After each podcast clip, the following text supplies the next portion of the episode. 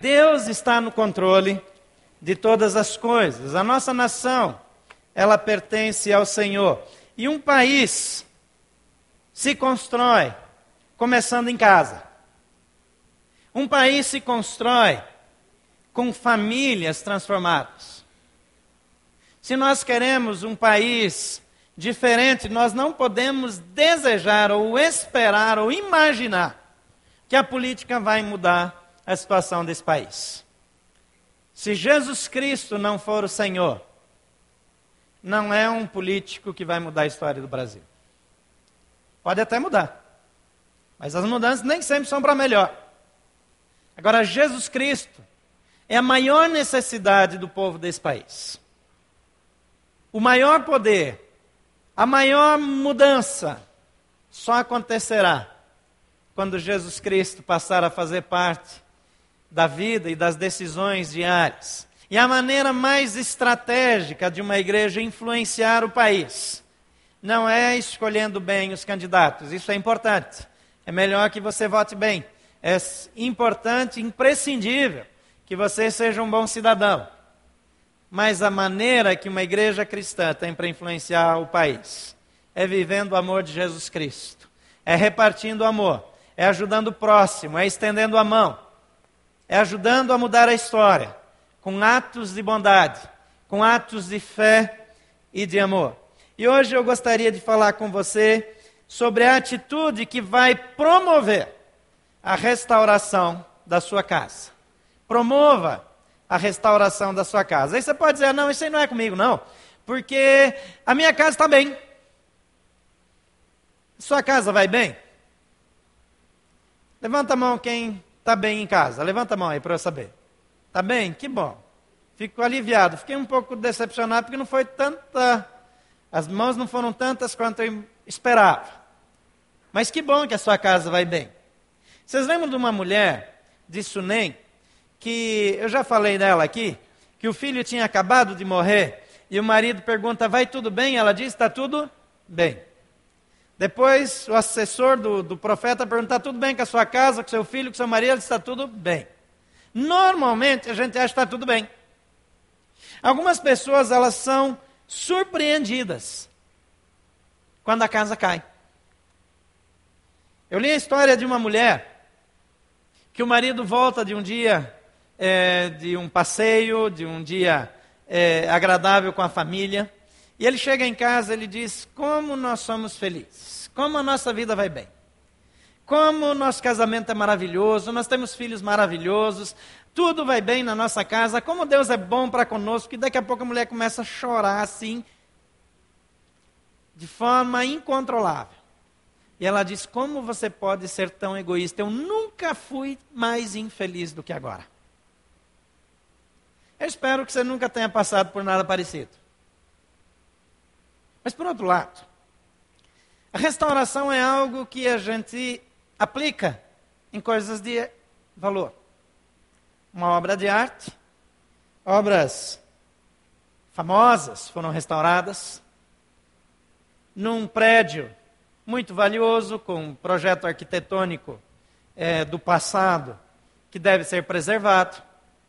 Móveis muito caros, muito especiais, que já não se fazem mais que não se fabricam mais, devem ser restaurados. A restauração não é para qualquer coisa, é só para coisas muito importantes. E de fato, a restauração nos leva a pensar também na manutenção. Às vezes nós não queremos pensar em restauração, mas também não fazemos manutenção. Então a coisa vai definhando, vai envelhecendo, vai perdendo seu valor, vai perdendo brilho, vai caindo no seu aspecto é, é, é, externo, às vezes interno também. E com o tempo, talvez nem uma restauração de jeito. Então, nossas famílias, é sempre, sempre existe algo em nossas famílias que precisa de restauração. Na nossa casa, sempre existe um setor onde aparece uma goteira no relacionamento, onde aparece um vazamento no casamento, na educação dos filhos, onde há uma fragilização na segurança e pode haver uma invasão. Então nós precisamos cuidar. Precisamos cuidar da nossa casa. Eu queria dizer que são atitudes estratégicas, assertivas, que mudam a história, que marcam a mudança e a restauração de uma casa. Quantos casamentos estavam à beira da falência e foram restaurados? Quantos filhos haviam se perdido, mas foram encontrados? Você esteve aqui hoje de manhã? Quantos estiveram aqui hoje de manhã? Você foi abençoado hoje de manhã com a palavra do pastor Macor? Eu não pedi permissão para ele, mas eu vou contar um. fazer uma fofoca aqui. Depois ele vai chegar aqui, inclusive o material dele vai continuar exposto aqui, depois se você quiser dar uma olhada. É, mas você não me entrega, não. Ele contou só para mim, eu vou contar para todo mundo. E aí fica tudo certo.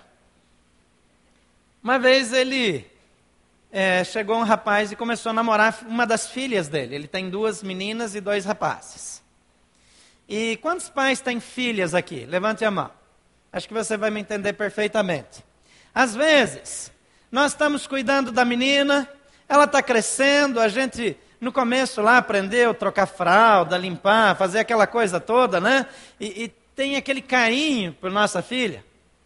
E ela vai crescendo e vai ficando bonita, e daqui a pouco aparece alguém aí, assim, e quer levar embora. E apareceu esse rapaz lá na casa dos Macor. Eu não sei se você pode imaginar o Macor do jeito que eu vou descrevê-lo aqui. Mas mexe com uma filha para ver o que, que um pai não faz. Ele chegou na cozinha e o rapaz estava lá abraçando a filha dele. Mas um pouco demais, assim, né? É, eu não sei quanto demais. Mas para um pai, só pegar na mão às vezes já é demais. E ele agarrou aquele rapaz pelo braço e botou porta fora da casa. Você pode imaginar aquele homem, com aquele jeito calmo, tranquilo, botando alguém para fora? Eu posso imaginar. Mas ele diz que hoje a filha dele agradece aquilo que ele fez. A falta de atitude de um pai pode comprometer o futuro da sua família. A falta de atitude de um pai pode deixar o filho, a filha, cometerem erros. E erros graves. A falta de um pai, de uma mãe chegar para o filho e dizer: Você está num caminho de morte, num caminho perigoso, pode mudar a história. Essa segunda história deles também, eu vou dedurar tudo da vida deles para não contar nada da minha. É, essa eu posso contar porque ele já contou em público, a outra não podia. A Pamela, a esposa do pastor Carlos, ela não queria ter filhos quando se casou. E ela orou a Deus e perguntou: devo ter filhos? Ela entendeu que sim. Então ela fez uma oração e fez um acordo com Deus. Ela disse: Olha, eu quero filhos que vão te glorificar, que vão te servir. E se algum dos filhos que o Senhor me der eles se afastarem e não glorificarem o Senhor, e eles forem se afastar para não voltar mais e para envergonhar o teu nome, eu quero que o Senhor tire eles da face da terra. Ela não tinha filho ainda, é mais fácil orar assim quando os filhos não nasceram, verdade. Mas acontece que um dos filhos se desviou e não queria mais andar com Jesus. E um dia ele falou para o pai: Eu vou viver a minha vida o dia que eu não estiver nessa casa. Eu não vou ter os valores que o Senhor tem. E aí, num outro momento, ela chamou ele e disse: Eu quero dizer uma coisa para você. Você está correndo risco de morte. Porque eu orei pedindo quatro filhos e Deus me deu quatro. Eu pedi que fosse uma moça, duas moças e dois rapazes, e ele me deu duas moças e dois rapazes. Eu pedi que o mais velho fosse um homem, e ele me deu. E eu também disse que se um deles não quisesse servir ao Senhor, ele tirasse desse mundo. Ele não vai deixar de atender essa oração. Então quero avisá-lo que a partir desse momento eu estou orando para Deus atender essa oração se você não voltar para Jesus. Atitude. Talvez você discorde. Tudo bem, eu não estou dizendo que essa é a atitude certa ou errada, eu estou dizendo que essa é uma atitude. De que maneira você tem vivido E quais são as atitudes que você tem tomado que tem garantido que a sua família viva bem e seja feliz? Em 1 Samuel, capítulo 2, versículo 12 a 17, depois versículo, capítulo 22, é, perdão, capítulo 2, 12 a 17 e o versículo 22, e o capítulo 3, de 11 a 14. Conta a história de um homem, de um homem que era um homem admirado. As pessoas consultavam ele para saber o que, é que elas deviam fazer. Se ele dizia que ia acontecer alguma coisa de ruim com alguém, aquilo acontecia. Se ele dizia que ia acontecer uma coisa boa, acontecia. Então ele era temido. Ele era um líder espiritual, mas ele era consultado para quase tudo. Agora veja o que aconteceu. Diz o texto que os filhos de Eli eram ímpios e não se importavam com o Senhor, e nem cumpriam os deveres de sacerdotes para com o povo. Sempre que alguém oferecia um sacrifício, o auxiliar do sacerdote vinha. Então, aqui essa parte do texto explica qual era o costume para os sacerdotes. Os filhos dele eram sacerdotes também, por serem filhos dele. E eles tiravam proveito da sua profissão. Eles eram como pastores e padres de hoje, que usam o dinheiro da igreja para si que se beneficiam da fé dos fiéis, que abusam das pessoas que querem buscar Deus e dizem que se elas querem que Deus abençoe, precisa dar uma determinada quantia em dinheiro. Se querem que os pastores da igreja orem por ele, precisa dar uma oferta generosa, senão Deus não vai abençoar. Coisas desse tipo. Só que, de uma maneira, na época era com a carne que era oferecida, agora é o dinheiro. Mas era desse jeito que acontecia e disse que eles eram perversos. E o texto continua dizendo que Eli, já bem idoso, ficou sabendo tudo o que os seus filhos faziam a todo Israel e que eles se deitavam com as mulheres que serviam junto à entrada da tenda do encontro, o lugar que as pessoas iam adorar a Deus. E o Senhor disse a Samuel: Vou realizar em Israel algo que fará tinir os ouvidos de todos os que ficarem sabendo. Nessa ocasião, executarei contra Eli tudo o que falei contra a sua família, do começo ao fim, pois eu lhe disse que julgaria sua família para sempre, por causa do pecado dos seus filhos, do qual ele tinha consciência. Seus filhos se fizeram desprezíveis e ele não os puniu. E por isso jurei a família de Eli jamais se fará propiciação pela culpa da família de Eli mediante sacrifício ou oferta. Numa outra versão diz que ele não os repreendeu. E os filhos dele, os dois filhos, foram mortos no mesmo dia na batalha. Você que tem filhos ou que pretende ter um dia, olha aqui para mim. Deus está dizendo para Eli, um homem que andava com Deus: Você amou mais os seus filhos do que a mim. Porque quando eles foram fazer as coisas que me ofenderam, ou que me ofendiam, você não os repreendeu. Pai, se você deixar de repreender os seus filhos, você pode estar lançando eles na direção da morte. Às vezes nós queremos manter a paz em casa. É nossa responsabilidade orientar os nossos filhos. Aqui está uma história triste. Que ela nunca seja a minha história e a sua história. E eu quero mencionar algumas concessões perigosas que nós podemos fazer dentro de casa, que eu poderia chamar de falta de atitude, ou de procrastinação, de deixar para depois.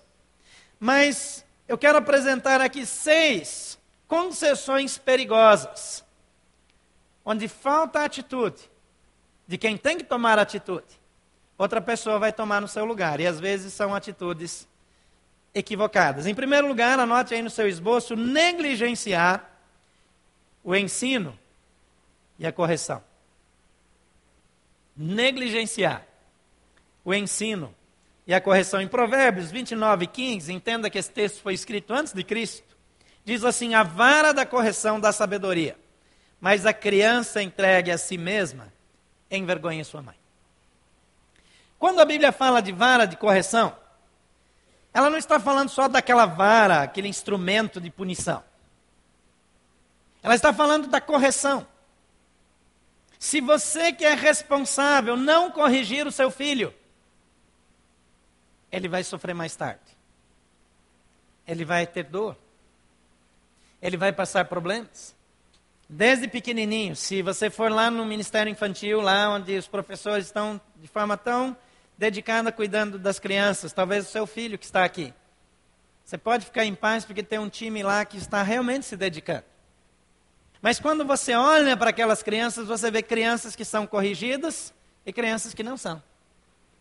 Porque a criança que não é corrigida, ela trata mal a outra criança. Não é que a que é corrigida nunca faz nada errado, isso é uma ilusão. Ela faz também. E se o professor chamar a atenção de uma criança que é corrigida em casa, ela atende. Mas se ela não é corrigida, ela não atende. E ela não vai atender o professor. E ela não vai atender o professor na escola. E ela não vai obedecer ao seu chefe, ao seu patrão no futuro. E ela não vai querer obedecer às leis de trânsito. E talvez isso vai causar um acidente que a leve à morte. E ela talvez não vai ouvir você quando você diz que usar as drogas é, é algo perigoso para ela. Não é na adolescência que eu digo não para as drogas para o meu filho. É na infância. Eu já compartilhei algumas coisas com vocês. Quando as minhas filhas ainda não sabiam direito o que elas faziam, eu fiz um, um contrato com elas. Eu aproveitei a ingenuidade delas e eu combinei, por exemplo, que elas só teriam, começariam a namorar depois que passassem no vestibular. Então nós fizemos um acordo.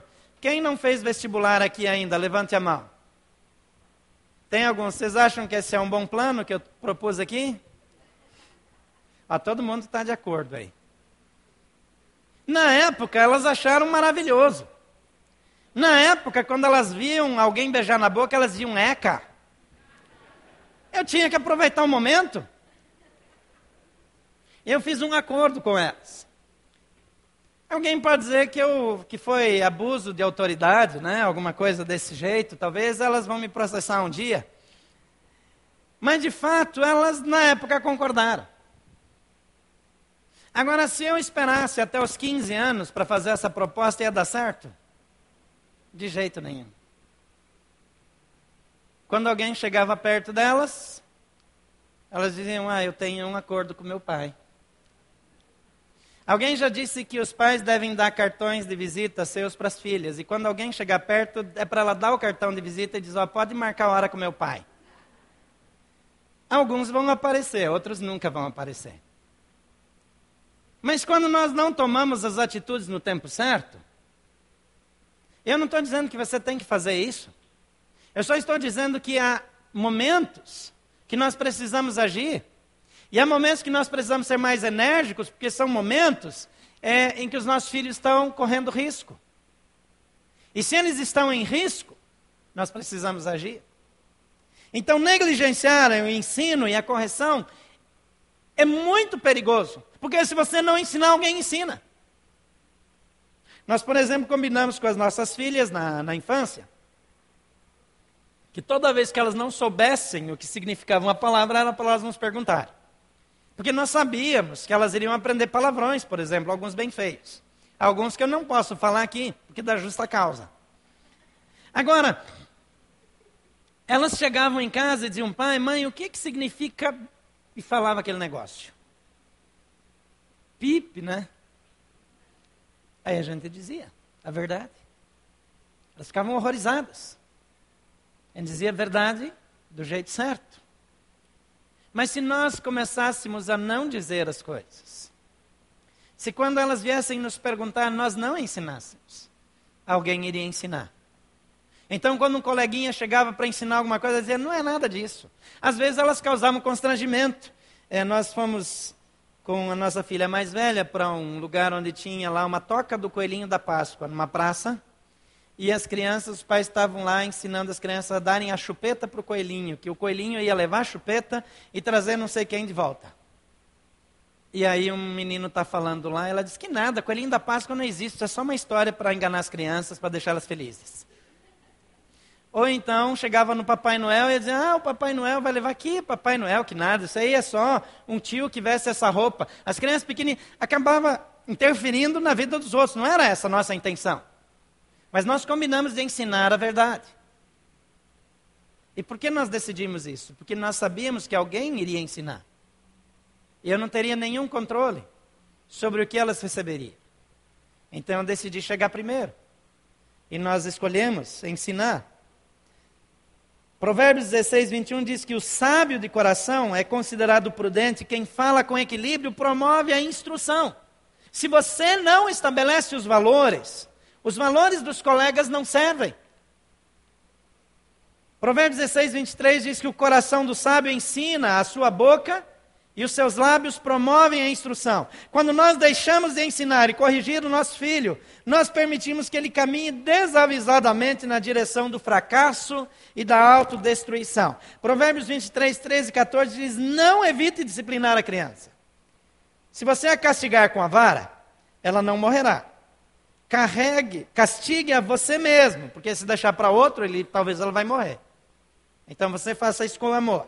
Castigue a você mesmo com a vara, e assim a livrará da sepultura.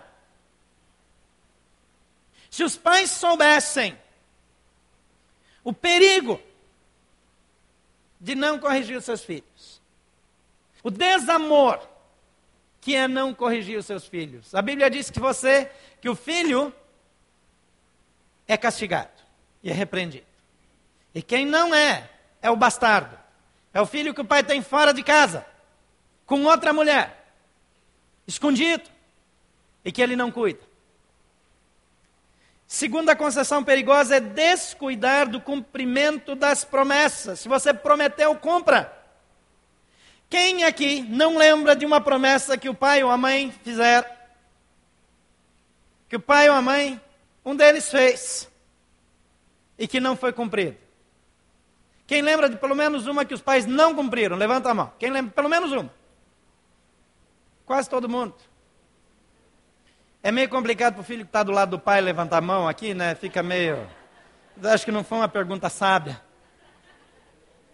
Eclesiastes 5, 4 e 5 diz: Quando você fizer um voto, cumpra-o sem demora, pois os tolos desagradam a Deus. Cumpra o seu voto.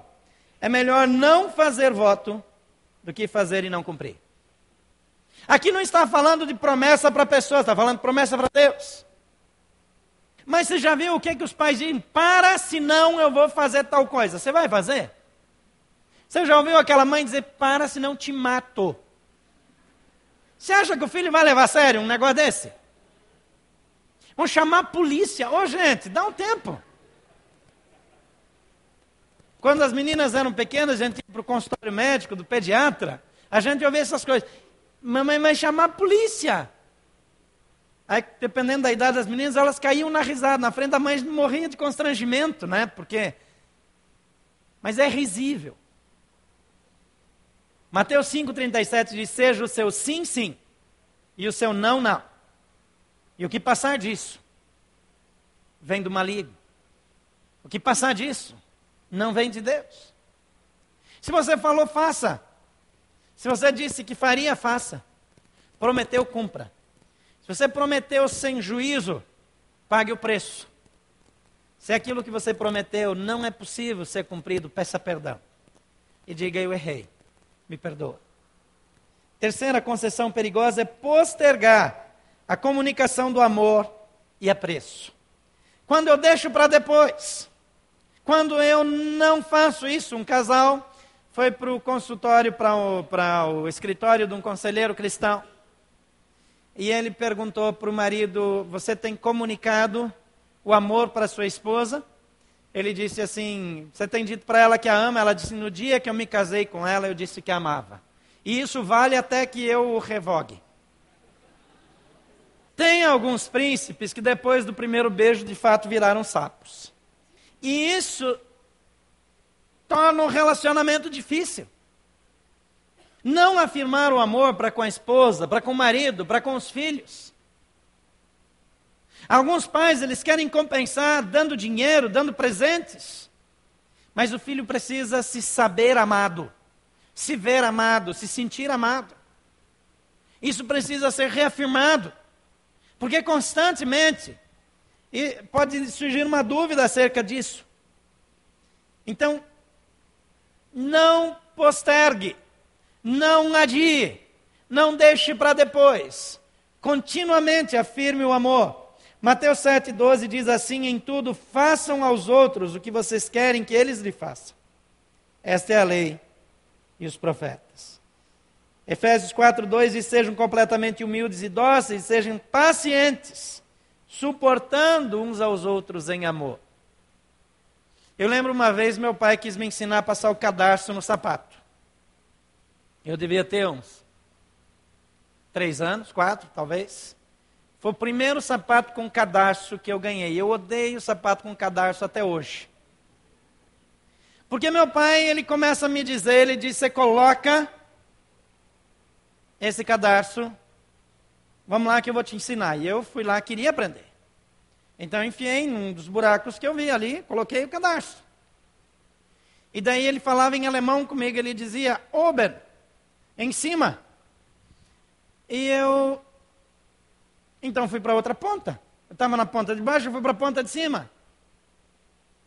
Aí ele falou: Não é isso que eu estou falando. Coloca em cima. Aí eu botei para o lado de cima. Eu achei que não era por aqui, era por aqui. Ele falou, já meio alterado, ele gritou: É em cima. A essa altura eu não sabia mais, me enfiei por dentro de qualquer jeito, já não tinha mais. Ele pegou o outro sapato e jogou em mim. Você não merece sapato nenhum. É. Você acha que foi só meu pai? Lembra aquela vez que você gritou assim com seu filho também? Todo mundo tem seu dia de infelicidade, de falar bobagem, de. Agora, lógico que eu me senti não amado e burro. Burro. Eu não sei o que é em cima. Como que eu vou me sentir uma pessoa inteligente? Então, se eu não comunico amor, se depois disso meu pai não me afirma, como é que ficaria a minha autoestima? Então, cuidado com deixar para depois. Sobretudo, amem-se sinceramente uns aos outros, porque o amor perdoa muitíssimos pecados, diz 1 Pedro 4,8. 1 João 4, 7 e 8 diz: Amemos uns aos outros, porque o amor vem de Deus. E vai dizer assim: que quem não ama não conhece a Deus. Porque Deus é amor. A essência de Deus é amor.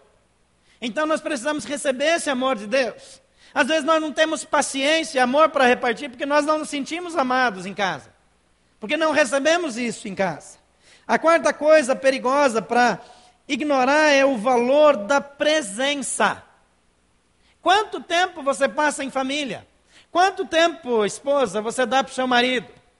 Porque as mulheres elas têm muito tempo para o trabalho, para os filhos, para casa. Algumas mulheres elas não se deitam enquanto tiver um alfinete fora do lugar. Elas enxergam aquele pó à noite, elas passam o dedo embaixo da cama assim, ó. Algumas. Eu lembro de um homem que comentou comigo que ele viajava muito. E sempre que ele voltava de viagens longas pelo mundo, ele chegava em casa, a grama estava cortada, o jardim estava perfeito, porque eles moravam, americano morava numa casa com um jardim muito grande, estava é, é, tudo perfeito, a casa brilhando e a esposa morta, de cansada. Ele disse, por mim a grama podia estar no telhado da casa, eu só queria minha esposa. Mas ele chegava, ela não tinha, ela não aguentava receber o marido, porque ela se matou arrumando tudo. Que bom que minha esposa ouviu isso antes de casar comigo. Mas quanto tempo você gasta com a sua esposa? Às vezes os maridos trabalham, eles têm tempo para o trabalho, eles têm tempo para os amigos, eles têm tempo para os esportes, eles têm tempo para a televisão. Para a esposa, não tem tempo. Para os filhos, não tem tempo. No dia dos pais, ele não compareceu na escola. No primeiro recital de piano ou de violino, ele não, não pôde ir. Ele não pôde ir para a reunião na escola, porque ele era, estava muito ocupado. Então, não ignore o valor da presença. Em Deuteronômio 11, 18 diz: Gravem estas minhas palavras no coração e na mente, amarrem-nas como sinal das mãos e prendam-nas na testa. Ensinem-nas a seus filhos, conversando a respeito delas, quando estiverem sentados em casa, quando estiverem andando pelo caminho, e quando se deitarem, e quando se levantarem. Como é que faz isso sem tempo? Tenha tempo para sua casa, para os seus filhos. Quem aqui sentiu falta de tempo com os pais? Levante a mão. Só quem é adulto. Os filhos que estão perto dos pais, não levante a mão. Muitos de nós. Então dê tempo para a sua família. A quinta concessão perigosa é exceder na concessão de liberdades. Querido, seu filho talvez não tenha ainda idade e maturidade para tomar decisões. Às vezes nós soltamos as rédeas cedo demais e não sabemos nada. Você sabe onde seu filho está agora? Espero que ele esteja aqui, bem perto de você. Ou pelo menos lá no fundo, que às vezes eles já não querem mais sentar junto com os pais. Mas que ele não esteja lá fora. Pai, você sabe onde está seu filho agora, o que ele está fazendo? Talvez ele veio com você para a igreja, mas está do lado de fora, acessando sites indevidos na internet, porque aqui, tem, aqui é uma é, free Wi-Fi zone, né? Com quem ele anda? A Bíblia diz: não vos enganeis. As más companhias corrompem os bons costumes. 1 Timóteo 4, 3, 4 diz: ele deve governar bem a sua família, tendo os filhos sujeitos a ele, com toda a dignidade. Está falando do perfil daquele que vai liderar a igreja filhos que se sujeitem a Ele. Pais, olhem aqui para mim. Os seus filhos lhe obedecem? Eles lhe respeitam? Eles lhe honram? Deixa eu dizer uma verdade para você, bem antipática. Se eles não o respeitam, a culpa é sua. Precisa restaurar. Porque às vezes o marido não respeita a esposa e o filho vê o marido desrespeitando a esposa. A esposa não respeita o marido e o filho vê a esposa desrespeitando o marido. O filho vê o pai desrespeitando o avô. Provavelmente seu filho vai te tratar do mesmo jeito que você trata seu pai e sua mãe. Filhos, obedeçam aos seus pais em tudo, pois isso agrada ao Senhor. E pais, não irritem seus filhos, para que eles não desanimem. Os pais costumam lembrar só a primeira parte desse versículo. Não é verdade? Filho, você que está aqui, obedeça ao seu pai. Pai, não provoque o seu filho a ira. Respeite o seu filho também. A sexta concessão perigosa é desequilibrar a oferta de benefícios, a oferta de privilégios. A maioria dos pais, quando negligenciam na presença, na comunicação do amor, exageram na concessão de benefícios. Se o seu filho não tiver trabalho nenhum para ter as coisas, ele nunca vai valorizar nada. Uma vez eu ouvi Bill Gates dizendo que os filhos dele precisam arrumar sua própria cama, cuidar do seu quarto, tem uma cota para usar é, de telefone. Será que está faltando dinheiro lá na casa dele? Eu acho que não. Mas às vezes, porque alguns de nós vieram de uma origem bastante pobre, nós queremos dar para os nossos filhos o que nós não tivemos. E pior do que isso, alguns querem impressionar os outros com o que os filhos têm. E o filho tem que usar as melhores e mais caras marcas. Isso é uma bobagem. Você precisa dar o melhor que você pode, sim. Mas não exagera. Você estraga o seu filho. Provérbios 22, 6 diz: Instrua a criança segundo os objetivos que você tem para ela, e mesmo com o passar dos anos, não se desviará dele. Você pode ler isso comigo? Instrua a criança segundo os objetivos que você tem para ela. E mesmo com o passar dos anos, não se desviará deles. Bons ou ruins. Se você não quer coisas ruins para o seu filho, para o futuro, instrua direito. Faça o melhor. Eu gostaria de apresentar algumas atitudes que promovem a restauração. Mostrar só o que causa desgraça é só metade. Então vamos aqui Colossenses 3, 12 a 21 diz: Portanto, como povo escolhido de Deus, santo e amado, revistam-se de profunda compaixão, bondade, humildade, mansidão e paciência. Suportem-se uns aos outros e perdoem as queixas que tiverem uns contra os outros. Perdoem como o Senhor lhes perdoou. Acima de tudo, porém, revistam-se do amor, que é o elo perfeito. Que a paz de Cristo seja o juízo em seu coração, visto que vocês foram chamados para viver em paz, como membros de um só corpo. E o texto continua dizendo como eu preciso ser, que atitudes Deus quer ver na minha vida, que características precisam ser manifestadas nas minhas atitudes. Então, em primeiro lugar, estabeleça o padrão por meio da sua conduta. Seja você. O marido quer que o filho seja fiel, obediente, mas ele é infiel à esposa. A mãe quer que o filho seja moderado nos gastos, mas ela, quando se arma de um cartão de crédito, nem a polícia segura. Então, seja o exemplo. Seja o exemplo. Colossenses 3, versículo 12. Diz, portanto, como povo escolhido de Deus, santo e amado, revistam-se de profunda compaixão, bondade, humildade, mansidão e paciência. Compaixão, veja bem, não é só compaixão, é profunda compaixão, bondade, humildade, mansidão e paciência. O seu filho vê isso na sua vida? O seu irmão vê isso na sua vida? O seu marido vê isso na sua vida? A sua esposa vê isso na sua vida? Porque às vezes o marido é tão munheca, como dizem lá no sumão de vaca. Ele não abre a mão para a esposa, mas ele abre a mão para os de fora. Você já ouviu essa queixa? Para os de fora ele faz tudo, para os de dentro de casa. É pão duro, é miserável, é mesquinho. Profunda compaixão, bondade, humildade, mansidão. Quanta paciência você tem? Qual é o comprimento do seu pavio? Que pavio? Para alguns é assim. Tem aqueles pais que são como uma bomba. Você nunca sabe quando eles vão explodir. E do nada. Alguns, quando eles chegam em casa, os filhos entram em crise. Todo mundo fica tenso. O assunto está tudo divertido até que ele chega. E aí todo mundo faz silêncio, o volume baixa, ninguém brinca mais. Segunda coisa, crie um ambiente de aceitação. São atitudes para restaurar a sua casa. Colossenses 3,13 é de suportem uns aos outros e perdoem as queixas que tiverem. Se o seu filho errou contra você, perdoe. Se a sua filha o envergonhou, perdoe. Abrace. Se ela ficou grávida do namorado, abrace, ela ainda é sua filha.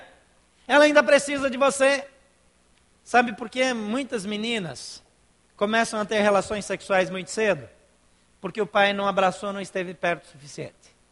Pai, se você tem filha pequena, abraça, beija, agarra. O tempo todo. Se você ainda não tem filhos, guarda isso no coração. Depois que a sua filha crescer, sempre tem alguém querendo abraçar e beijar. Então, seja o primeiro. Faça antes. Seja sábio. Quando ele começar a elogiar o cabelo dela, ela pensa: meu pai sempre me disse. Se ele ficar dizendo coisas que ela vai ficar maravilhada, não vai, porque você já falou. Ela já sabia. E ela fica pensando, quando é que ele vai dizer alguma coisa criativa? Então exagera na criatividade. Você tem que ganhar a concorrência, você tem mais tempo, você chegou primeiro. Você já sabe como é que faz. Você já iludiu a esposa. Usa a sua experiência. Vai perder para um menino que aparece aí de jeito nenhum. Ora por ele, né? Ele, ele precisa ser alguém muito especial para merecer sua filha, o seu filho. Mas você precisa chegar primeiro. Terceira coisa, valorize a prática do perdão. Coisa terrível é ficar lembrando o que aconteceu no passado. Em Colossenses 3,13 diz: Perdoem como o Senhor lhes perdoou. A Bíblia diz que nós somos perdoados de todas as coisas. Alguns casais tiveram um problema de infidelidade conjugal. Primeiro, que infidelidade conjugal nunca é um problema unilateral. Não é. Isso não é desculpa, isso não justifica o pecado. Mas alguém já disse que quem tem é, uma Mercedes na garagem não rouba um Fusca. Quando, um, quando o marido investe na esposa, a esposa investe no marido, ele vai buscar o que lá fora. Se você casou com canalha, eu só lamento. Quem mandou escolher tão mal, né? Agora, Normalmente não é isso. Normalmente não é que o marido já era cafajeste, a esposa era é, é, é, alguma coisa assim que não deve ser alguma coisa indizível, né? Normalmente, o adultério é provocado pelo casal. Agora aconteceu. E houve arrependimento e você quer tentar continuar no casamento? Então você só vai fazer isso se você estiver disposta ou disposto a perdoar. Porque se a cada 30 dias isso for uma pressão no casamento, é melhor nem tentar. Você precisa perdoar. Perdoe o seu filho se ele errou. Se ele roubou, se ele bateu o carro. Se ele cometeu erros. Perdoe. Perdoe seus pais se eles falharam. Perdoe seus irmãos. Então valorize a prática do perdão. Perdoem como o Senhor lhes perdoa. Em quarto lugar, expresse amor incondicional. Eu te amo se você fizer o que eu mando. Se você não fizer, eu não gosto de você. Aí eu xingo você. Aí eu falo palavrões. Aí eu expresso, extravaso, manifesto toda a minha raiva. Acima de tudo, diz Colossenses 3,14, revistam-se do amor, que é o elo perfeito. Em quantas situações você tem deixado de perdoar, deixado de demonstrar amor. Talvez você acha que demonstra amor. Quem sabe você pergunta? É uma boa ideia. Pergunte para o seu filho como é que você se sente quando eu falo assim com você. Pode ser sincero que eu não vou te matar. Porque às vezes nós não damos liberdade para os filhos falarem o que eles pensam. Então, provoque isso. E verifique se ele está se sentindo amado de forma incondicional. Quando o filho é amado de forma incondicional, ele pode contar tudo. E você não vai descobrir por outros. Não vai receber um telefonema da polícia. Não vai descobrir pela mãe, não sei de quem. Porque o amor é incondicional. O filho pode dizer: pai, mãe, eu errei. Me perdoa. Em quinto lugar, aprenda e ensine valores bíblicos. O texto diz: habite ricamente em vocês a palavra de Cristo. Ensinem, aconselhem-se uns aos outros com toda a sabedoria. Cantem salmos, hinos, cânticos espirituais com gratidão a Deus em seu coração e tudo o que fizer, seja em palavra ou ação, façam-no em nome do Senhor Jesus, dando por ele graças a Deus Pai. Alguns pais acham que a melhor coisa que podem fazer pela filha de 15 anos é ensinar ela que ela deve ter preservativo na bolsa.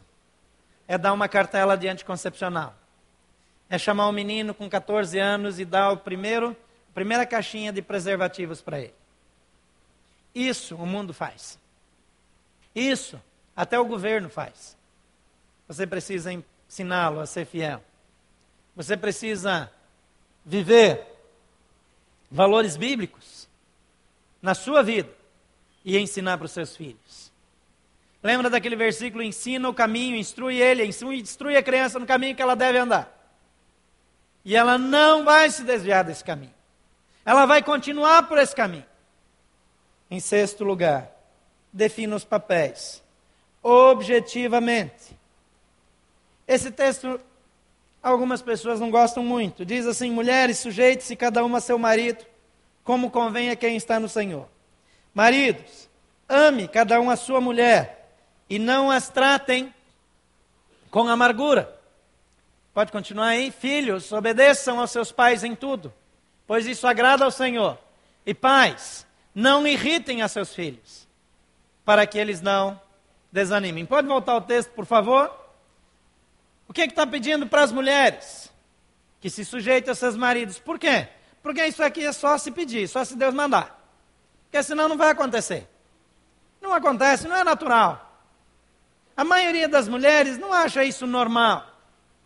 Mas se na estrutura familiar não tiver alguém que é a liderança principal, isso não significa que o marido vai mandar. Significa só que ele é a representação pública. Em público ele fala primeiro. Ele representa a família e ela se sujeita. Depois que entrar no carro, a história é outra. Quando fechar a porta do quarto, os dois são iguais. Porque Deus ensina a igualdade. Eu não posso usar esse texto para defender o machismo.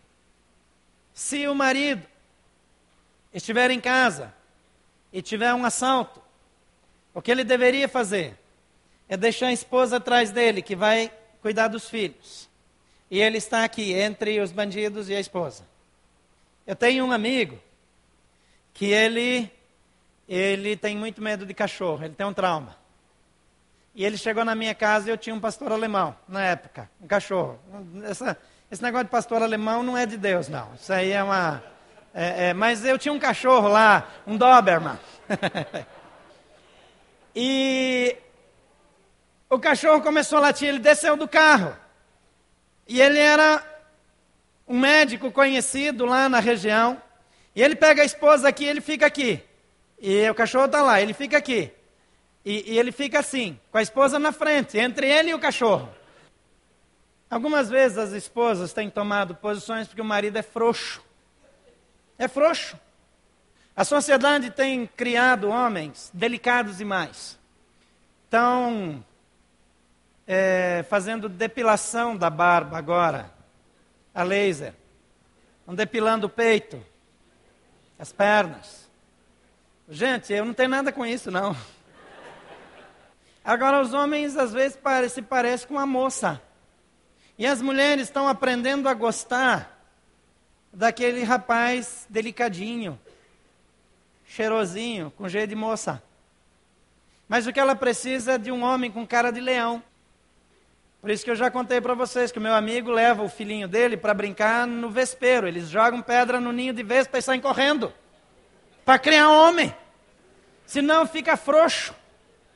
Não pode subir em árvore, a mamãe não deixa subir em árvore. Não deixa andar de bicicleta. Não pode ter skate, não pode ter nada. As mulheres precisam ser protegidas.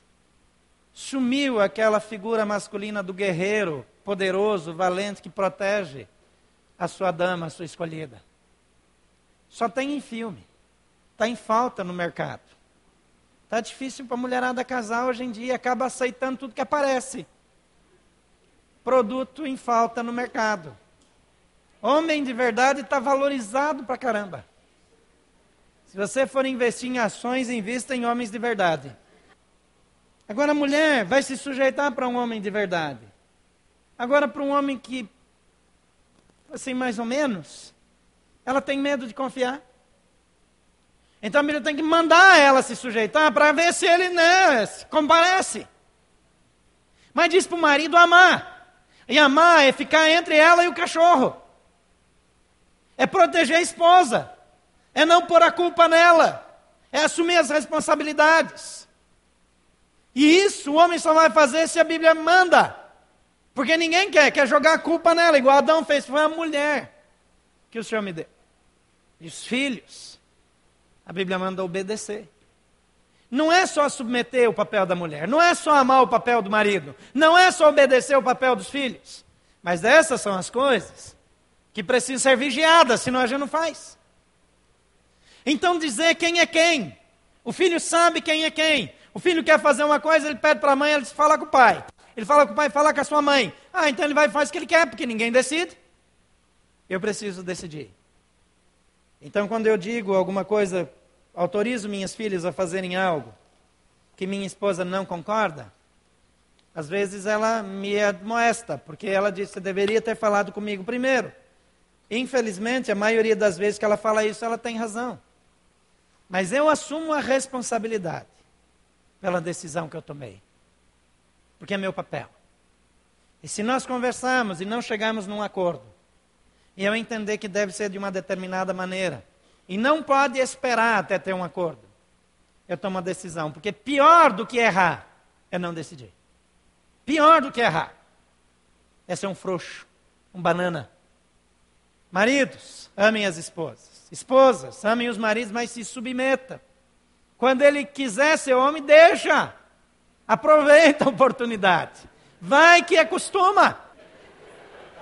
O problema é que a mulher tem medo. Corra o risco.